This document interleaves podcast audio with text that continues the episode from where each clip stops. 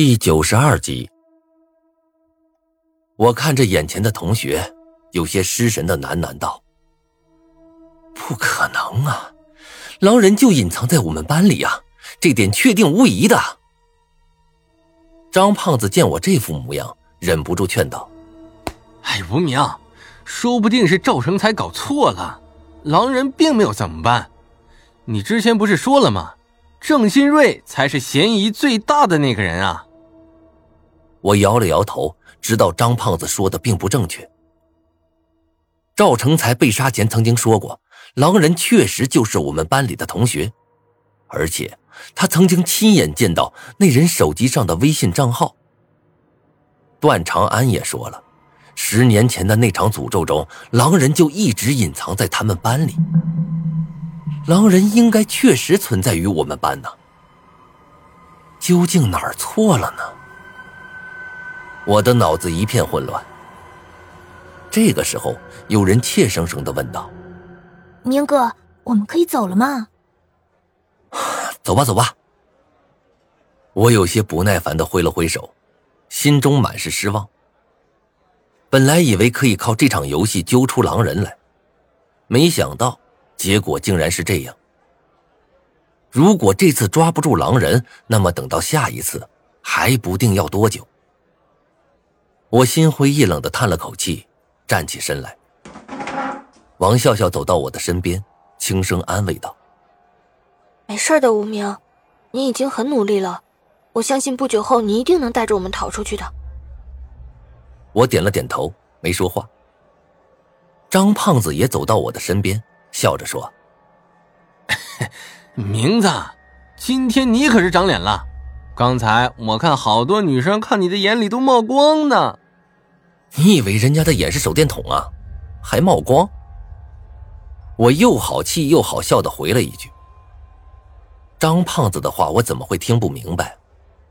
他其实是在说呀，班里不少女生对我有好感了。”而这个时候。一旁的王笑笑咬了咬嘴唇，目光坚定的看着我，对我说道：“无名，我再次向你表白，你当我男朋友好不好？我以后一定会对你好的。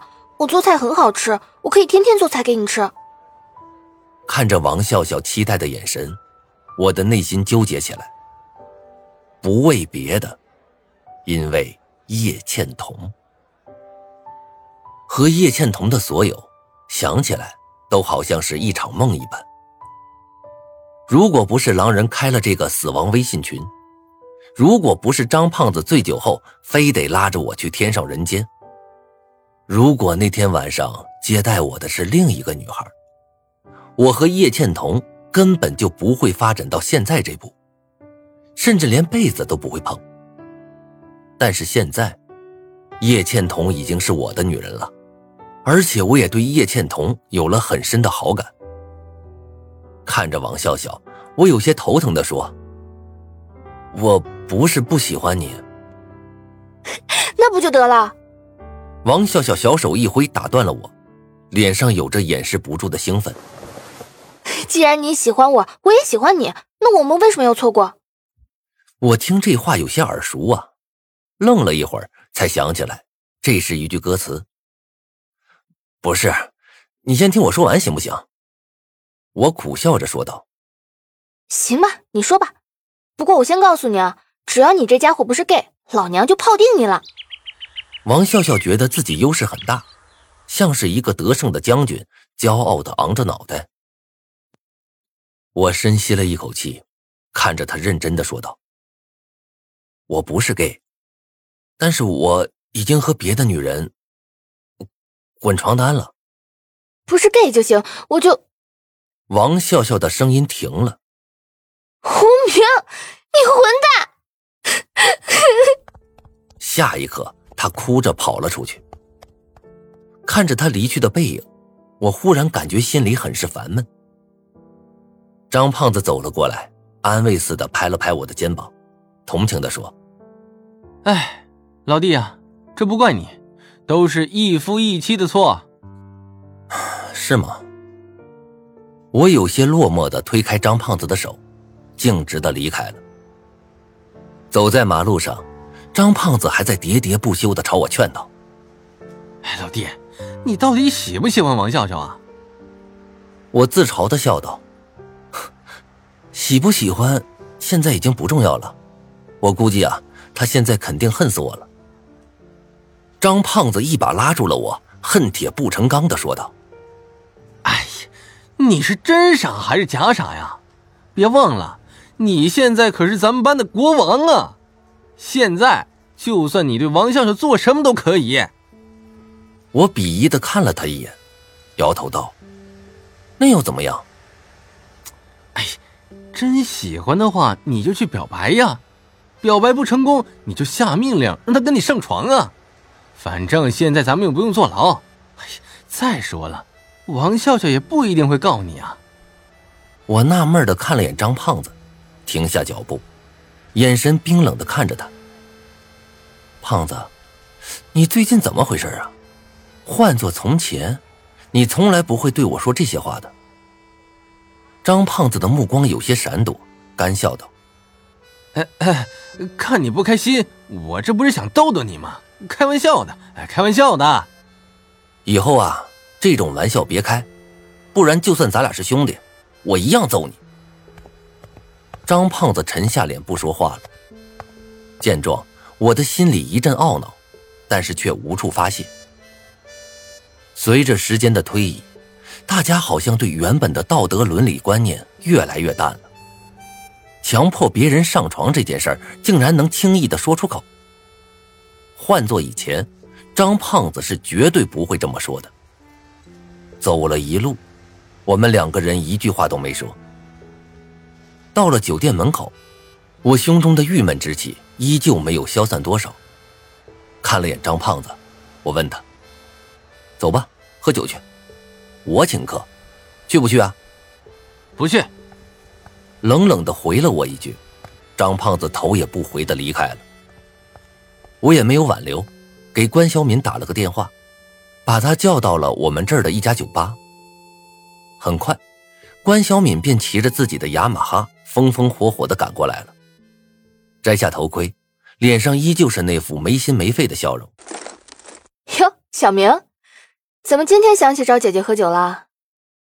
关小敏笑嘻嘻的拍了拍我的脑袋，我勉强挤出一丝笑容，掐灭了手里的烟。心情不好，想找个人喝酒，就打给你了。关小敏脸上的笑容骤然消失了，换上了一副严肃面容。你开什么玩笑？我可是警察，怎么会陪你这种小屁孩喝酒呢？来，把你身份证拿出来，我看一下。要是未满十八岁，你就跟我回警局吧。我几乎要被他这副面容啊逗笑了，鄙夷的说道：“得了吧，我的警花姐姐。”前些日子，你每次去接我的时候，我都闻到你身上的酒味了。自己一个人在家没少喝吧？哎，走走走，弟弟今天请你。关小敏脸色一红，恶狠狠地揪住了我的耳朵，抚在上面轻声说道：“这事儿你可不许告诉别人啊！林东那小子这几天追我呢，我可得营造在他心中的女神形象。”林东追你了？你同意了吗？我心里一惊，关小敏摇了摇头，脸上露出了一丝自得。我这么优秀的女青年，哪能这么容易就被他骗到手啊？先吊他两天，考察一下再说。关小敏嘴上说着还没同意，但是看她眼角洋溢着的那丝幸福，分明已经开始朝林东那边倾斜了。见状啊，我不由得为关小敏感到高兴，但是心底的最深处。却有着一丝惆怅。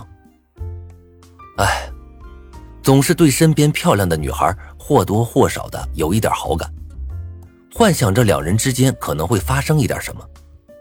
这大概是每一个男人的通病吧。到了酒吧，我才发现呢，关小敏是这儿的常客。酒保看见他，立刻冲他大声打着招呼，并且在我们还没有点酒的情况下，直接送了两杯果酒。我是第一次喝果酒，喝到嘴里甜甜的，凉凉的，果味很重，酒精味就很淡了，喝起来和饮料差不多。关小敏似乎对这里的果酒很是满意，这不一会儿的功夫啊，就干倒了三瓶，脸上也慢慢浮起了一抹红色，看上去更娇俏可人。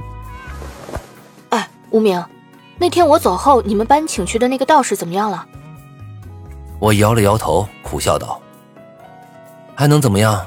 死了呗。”关小敏一惊，脸上多出了几分失望。也是，要是那家伙真能降服了鬼，估计你当天晚上就得给我打电话。